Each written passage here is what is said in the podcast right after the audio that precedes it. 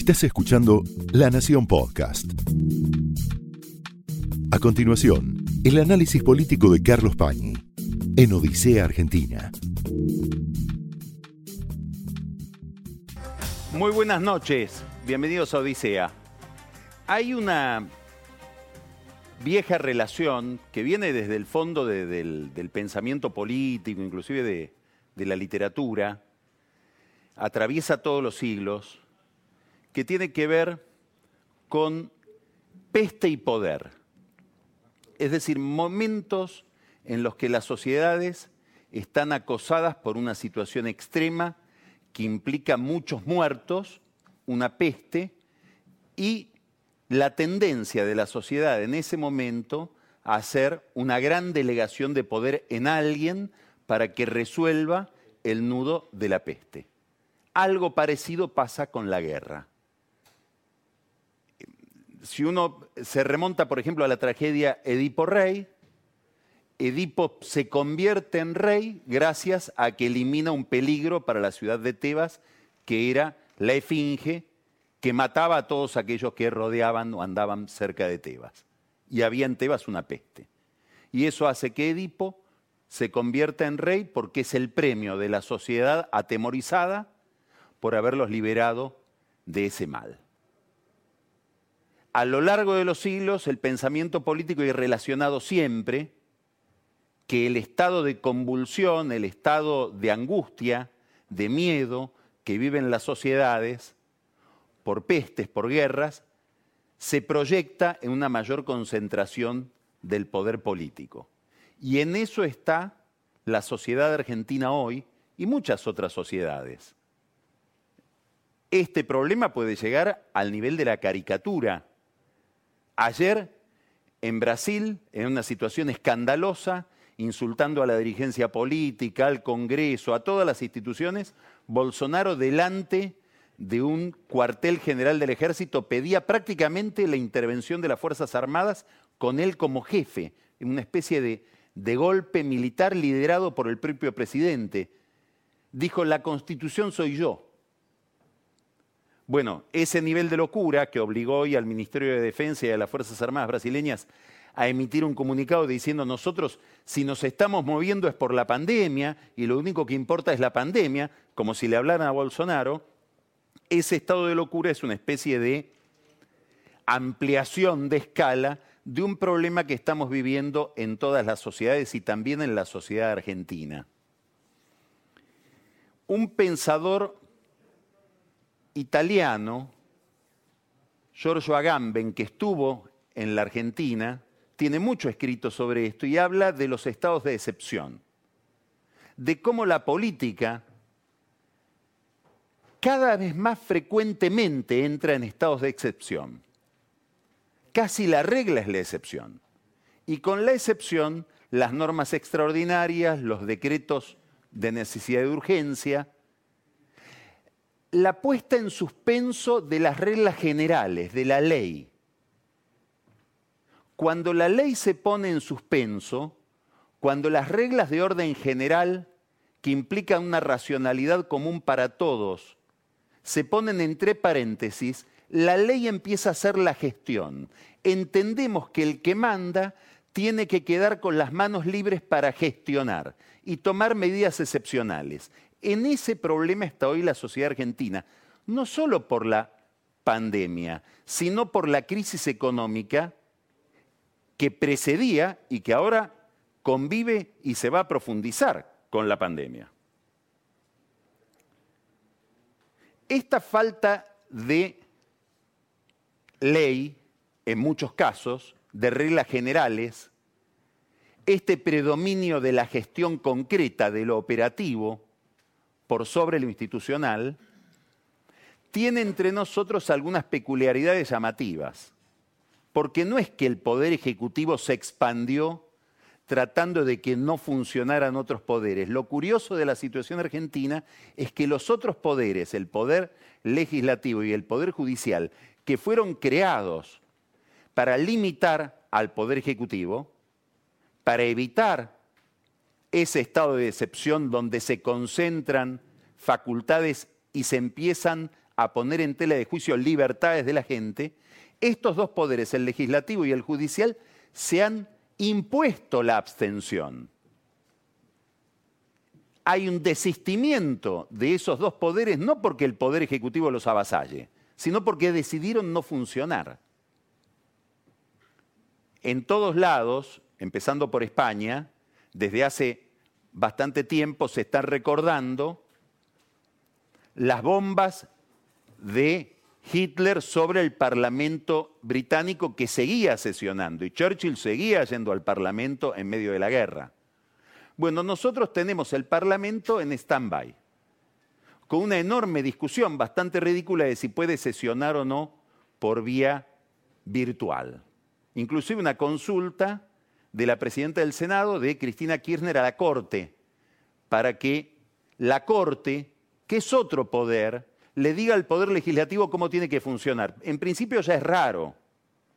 Es más raro, si uno quiere, la ironía, que haya tanta, tanto celo, tanta minuciosidad por pedirle un consejo a la Corte y una orden de la Corte de un grupo político que estuvo años sin obedecer a la Corte en la reposición en Santa Cruz del fiscal de Estado, Sosa. Y también es curioso porque el Congreso, concretamente la Cámara de Diputados, en su momento, cuando se estaba discutiendo la posibilidad o no de reformar la Constitución, año 1993, tuvo la posibilidad, o se dio a sí mismo la posibilidad por un proyecto del el diputado Francisco Durañona, de, por la vía de la, de la, reforma de su propio reglamento, cambiar la forma de modificación de la Constitución, diciendo se la modifica por, el 30, por los dos tercios de los presentes y no del cuerpo. Eso que ocasionó toda una discusión en aquel momento y en alguna medida aceleró la reforma constitucional, era una posibilidad obvia del Congreso, de la Cámara de Diputados, también de la de Senadores, de reformar su propio reglamento. Bueno, estamos acá en esta danza un poco rara que la única consecuencia que tiene es el Congreso cerrado y la justicia de feria eterna. Y un poder ejecutivo entonces que se expande por la abstención de los otros dos poderes. Este es uno de los rasgos, digamos, de esta expansión del poder central y de esta acumulación de poder de la arquitectura general del Estado. La vemos también en decisiones que se toman, desde la idea de patrullar las redes sociales, la idea de establecer el toque de queda en algunos municipios, estableciendo condiciones y restricciones que están totalmente por fuera de los derechos y garantías que le otorga la Constitución a los ciudadanos, a los vecinos la idea de distribuir entre los intendentes el control de precios, la administración de la ley de abastecimientos, la idea de la que después el gobierno de la ciudad vuelve atrás de restringir el movimiento de los mayores de determinada edad,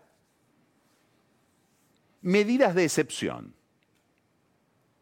que son, si queremos detalles, frente al enorme régimen de excepción donde está entrando y donde posiblemente siga entrando todavía más la economía con la, excusa de la recesión y con la excusa del impacto económico que produce la pandemia. Las reglas que implican la relación entre el Banco Central y el Tesoro, cuánto puede el Banco Central emitir para financiar el Tesoro, se disuelven en homenaje a la excepción las formas en que se presta dinero, la forma en que se devuelve el dinero, los contratos se suspenden, la forma en que las empresas de servicios cobran lo que tienen que cobrar, se suspende. Y todos entendemos que esas suspensiones son razonables, son productos de la emergencia, obviamente. Lo que no sabemos es cuánto van a durar y cómo se sale de ellas. También se permiten cosas que antes no se permitían y no se sabe por qué no se las permitía. El comercio electrónico, por ejemplo, determinadas formas de creación de nuevos mercados que antes estaban prohibidos, no sabemos por qué y por qué ahora con la pandemia eso no es malo. La pregunta es entonces, no solamente quién fija el límite, quién está pensando por adelantado cómo se va a reconstruir toda la institucionalidad que estamos poniendo en tela de juicio, sino ¿Hasta cuándo es esto y cómo se sale? Es decir, cuál va a ser la vía de salida y en qué orientación. O son excepcionalidades que llegan para quedarse y nos vamos a ir acostumbrando a ellas y tendremos como regla lo que hoy nos proponen como excepción. Un ejemplo, la ley de emergencia económica que se aprobó en el contexto de otra crisis, de otra, comillas, pandemia, la crisis del 2001, duró desde el año 2002 hasta el año 2018, 16 años, que tiene ese ciclo de 16 años dentro de sí como una sección el momento de mayor apogeo de la economía argentina probablemente de su historia. Y seguíamos en emergencia.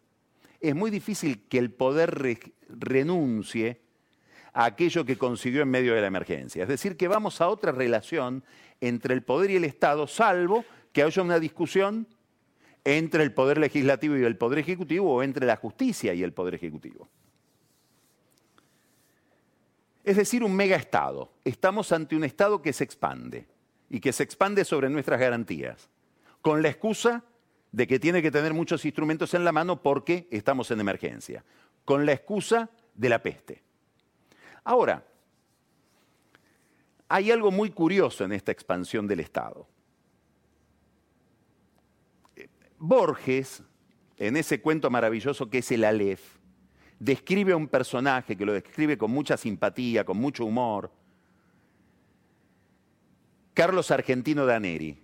Y Borges dice de Daneri, era autoritario, pero también era incompetente. Uno dice, ¿cómo? Si es autoritario, lo que uno espera es que por lo menos sea competente. No, Daneri era autoritario, pero también incompetente. Bueno, el Estado argentino tiende a ser autoritario, pero también incompetente. Es decir, que estamos ante un Estado que crece, pero a la vez es un Estado bobo.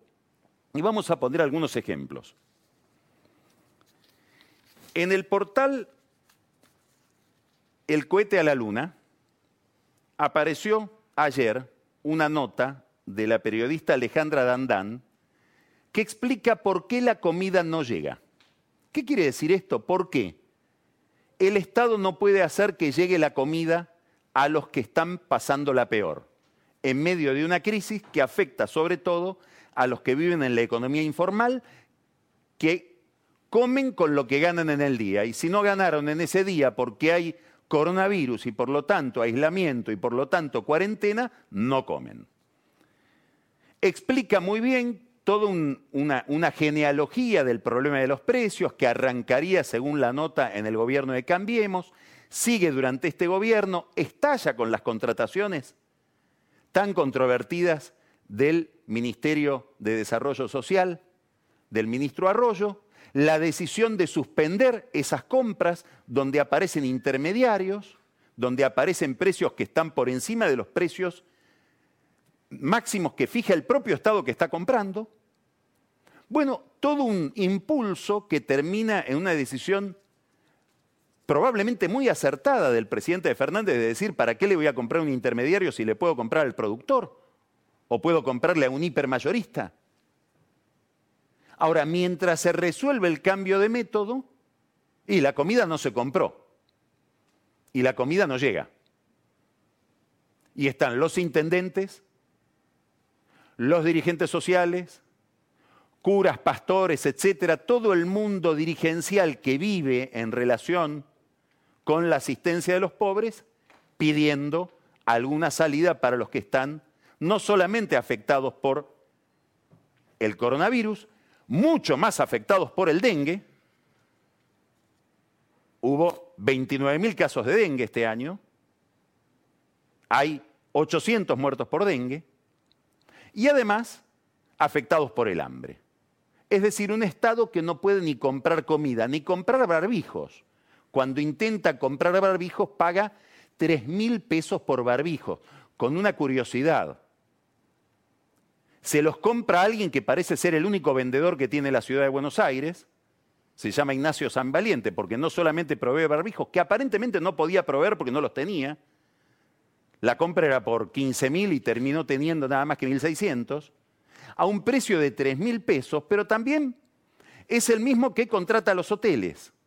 con otra curiosidad. No solamente hay una curiosidad que salió en todos los diarios, que en la sociedad que contrataba los hoteles para alojar a la gente que venía en el buquebús, presuntamente con la posibilidad de estar contagiados por coronavirus porque había un contagiado, no solamente de esa sociedad participa una medio hermana del jefe de gobierno Rodríguez Larreta, participa también de esa sociedad que provee al Estado una señora que se llama Agustina Olivero Magdalani, que es presidenta, escuche bien, de Corporación Puerto Madero, es decir, es funcionaria del Estado, y provee al Estado municipal que la designa en Puerto Madero aparentemente de contratos de hoteles, sociedad en la que también presta servicios para el jefe de la oposición peronista en la ciudad, que es Víctor Santamaría. Es decir, estamos en una situación donde el Estado en emergencia debe comprar cosas en emergencia, sea contratar hoteles, comprar barbijos o comprar comida, y lo que aparece es un entramado que no nació con el coronavirus, que preexiste al coronavirus y que no lo veíamos o porque mirábamos mal, o porque los organismos de control no funcionan, o porque están enganchados todos, gobierno, oposición, todos, como parece suceder en la ciudad de Buenos Aires, y en emergencia empieza a correrse el velo de lo que parece ser un Estado bobo para los contribuyentes, a favor de algunos vivos. Después vamos a hablar de todo esto con más detalle con Pancho Olivera. Lo cierto es que hicieron renunciar a dos personas, un encargado de compras, que seguramente, por lo que sé, no tiene nada que ver con nada, porque lo de los hoteles y lo de los barbijos iba por otra vía. Hicieron renunciar por una distracción de no haber visto cómo se publicaba el contrato a Gonzalo Robredo, que seguramente no tuvo nada que ver con ninguna eh, eh, irregularidad.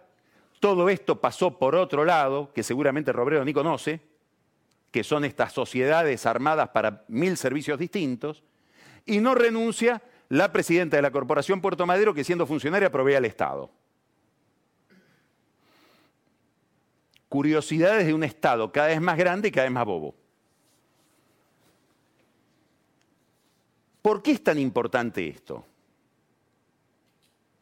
Primero porque en lo inmediato nadie se anima hoy a firmar nada.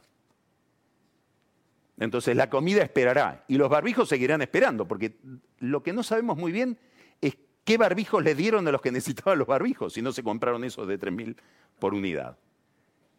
Pero lo más importante todavía es que necesitamos una clase política inteligente y un Estado inteligente, más allá de la pandemia. Ahora el, ministro Ginés González García hoy tomó una definición muy relevante. Dijo, hemos sido, y, y lógica, lógica, digamos, hemos sido exitosos respecto de otros países y respecto de nuestras propias marcas y de nuestras propias previsiones en el manejo de la pandemia, tenemos menos casos y menos muertos de los que pensábamos, hemos logrado aplanar la curva más allá de lo que preveíamos.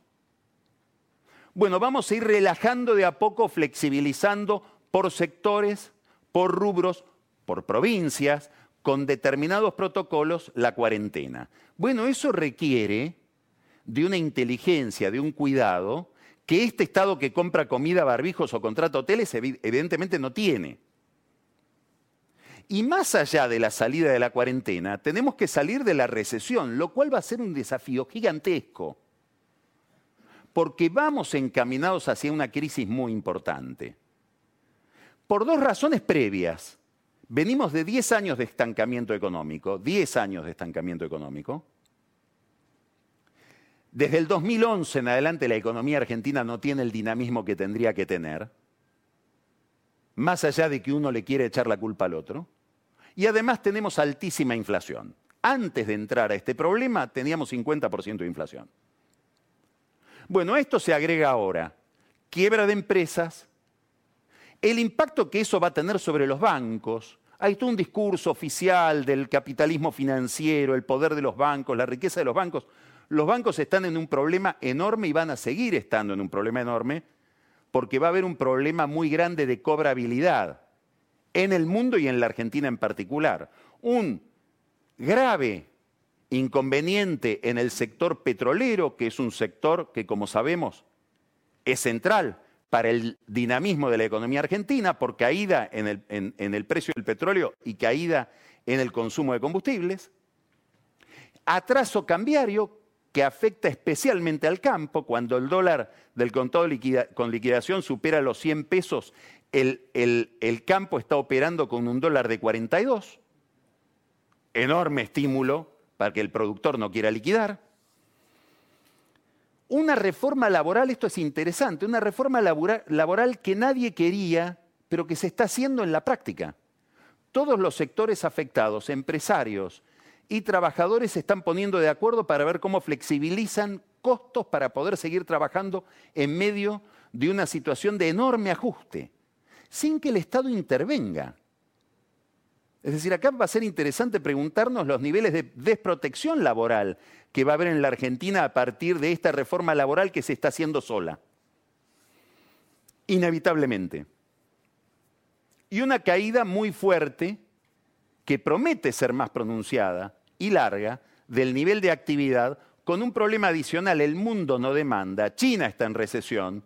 Vamos a una época de la economía donde por prevención la gente va a gastar menos porque todo el mundo tiene miedo.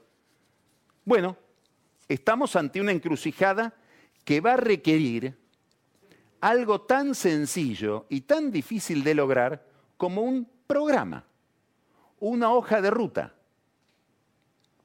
Probablemente el presidente, que cuando necesitó un programa para una angustia importante como la de la pandemia, llamó a un comité de sabios, esté tentado también de llamar a un comité de sabios para ver cómo salimos de este mega problema sistémico, que es el ingresar a una enfermedad como la recesión o la depresión teniendo ya comorbilidades previas, como dicen los médicos. Bueno, en este contexto se inscribe la oferta de Martín Guzmán para negociar con los acreedores en dólares con jurisdicción en los Estados Unidos, que es lo que hemos conocido en los últimos días, el jueves pasado. ¿Por qué es tan importante? Porque más allá de los tecnicismos de la oferta, de la relación entre el Estado y los acreedores, los intereses de cada uno, el coro de defensa de unos y otros, lo importante es que estamos hablando de un tema estratégico que nos afecta a todos, que es el costo del financiamiento de la economía argentina. No es solo el costo de financiamiento del Estado, porque la empresa que pide crédito, la empresa que quiere vender algo o comprar algo, todas esas operaciones se hacen con una tasa que está directamente ligada a la tasa que paga el país. Así es un país caro o un país no caro. Es decir, que el resultado de la negociación de Guzmán es central, central para el problema anterior que es cómo salimos de la recesión, porque va a determinar nada más y nada menos que el costo del dinero para cualquier inversión. Y no vamos a salir de la recesión sin inversión. Hay una cantidad de opiniones sobre si la oferta es generosa, si no es generosa, si va a haber un acuerdo o no va a haber un acuerdo. Mi impresión del ego, de alguien que mira desde afuera, que consume economía como un lector más, es que la oferta ha sido mucho más amigable de lo que todos esperaban y de lo que el mismo gobierno decía que esperaba. ¿Por qué? Porque desde que Guzmán presentó su oferta, con independencia de lo que digan los fondos, para, para los cuales obviamente la oferta va a ser siempre escasa, y sí, no les quieren pagar lo que dicen los papeles. Desde lo que ofrece Guzmán hasta el precio que dice el bono, toda oferta es escasa. Más allá de lo que digan una cantidad de economistas que trabajan para esos fondos, si uno cree en el mercado, debería ver lo que dijo el mercado. Y el mercado no para de festejar lo que hizo Guzmán, y eso se ve en que el precio de los bonos se ha recuperado y el riesgo país no ha parado de caer. Quiere decir que para el mercado de bonos, la oferta de Guzmán implica algo auspicioso que va a llevar a la corta o a la larga a un acuerdo. ¿A qué se debe eso? Primero a que técnicamente muchos miran, bueno, de, lo que, de, los 100 dólares que dice el bono me van a dar 95, posiblemente en la negociación me terminen dando 100. Es decir, no haya quita sobre el capital. Está bien, intereses voy a empezar a cobrar dentro de 3, 4 años. En el año 2023, los primeros intereses. Pero posiblemente en la negociación consiga que los intereses que no me paguen me los capitalicen después. Es decir, pasen a formar parte del capital. Todo esto es parte de la discusión y de la negociación. Por otra parte, estos bonistas que están escuchando la oferta de Guzmán están en el peor de los mundos, no por la Argentina, por el coronavirus. Es decir, es gente que cuando ve sus activos, cuánto cotizan, cómo los contabilizan, en todo lo que tienen en su cartera pierden. Y le tienen que decir al que les prestó la plata, hoy perdiste, mañana vas a perder y pasado mañana vas a seguir perdiendo. En ese contexto, la noticia de que el señor Guzmán les dice, lo que tenés anotado como 25 dólares, podés anotarlo como 42 dólares, o como 45 o como 40 en el corto plazo de un mercado muy angustiado y de tenedores de bonos u operadores de bonos muy angustiados es una excelente noticia. Otra noticia hubiera sido una salida bolivariana. Es decir, del capital te pago el 50% y los intereses anda a buscarlos detrás del arco. Bueno, no fue lo que hizo Guzmán. Evidentemente, aunque parte del kirchnerismo pudiera estar tentado con una oferta de esa naturaleza, fue una oferta más amigable. Ahora, ¿cuál es el problema? Los bonistas, por supuesto, ayer sacaron una declaración diciendo que hay mala fe, no se negoció. Todo eso parecen ser fuegos de artificio de gente que se prepara a negociar, pero hay algo sí objetivo de lo que dicen los bonistas. Y en lo que Guzmán reincide con otras conductas que ya tuvo en el mercado de bonos en pesos, que es hacer la oferta sin una conversación previa. Esta oferta no es el resultado de una negociación. Es el comienzo de una negociación. Es incómodo porque si él cede, bueno, queda en evidencia que cedió. Paga un costo por lo que cedió. Pero lo que importa es qué es lo que tiene que negociar él con los bonistas. ¿Qué es lo que Alberto Fernández y Guzmán tienen que negociar con el mercado? Una hipótesis sobre cómo va a funcionar la economía argentina en el futuro. Porque el bono que les entreguen a cambio del bono que se canjea, ese bono podrá valer 42 dólares el primer día, pero después va a valer según la economía, si la economía argentina funciona bien o funciona mal. Es decir, detrás del precio de cada bono, la oferta es buena o mala según el programa económico y la estrategia económica que tenga detrás. Es decir, que Guzmán le tiene que explicar a los bonistas y convencer a los bonistas acerca de una estrategia y de una hipótesis de comportamiento de la economía argentina y concretamente de salida de la recesión, de las que nos tiene que convencer también a nosotros, a todo el mundo. Es decir, en esto los bonistas están pidiendo algo que tendríamos que estar pidiendo todos, decinos cómo se sale. Y esta es la pregunta que todavía no tiene respuesta. En un Estado que nos pide más poder, y no nos dice en el fondo para qué. Esto fue el análisis político de Carlos Pañi en Odisea Argentina, un podcast exclusivo de La Nación. Escucha todos los programas de La Nación Podcast en www.lanacion.com.ar. Suscríbete para no perderte ningún episodio. Estamos en Spotify, Apple Podcast, Google Podcast y en tu reproductor de podcast favorito. Seguí escuchando La Nación Podcast.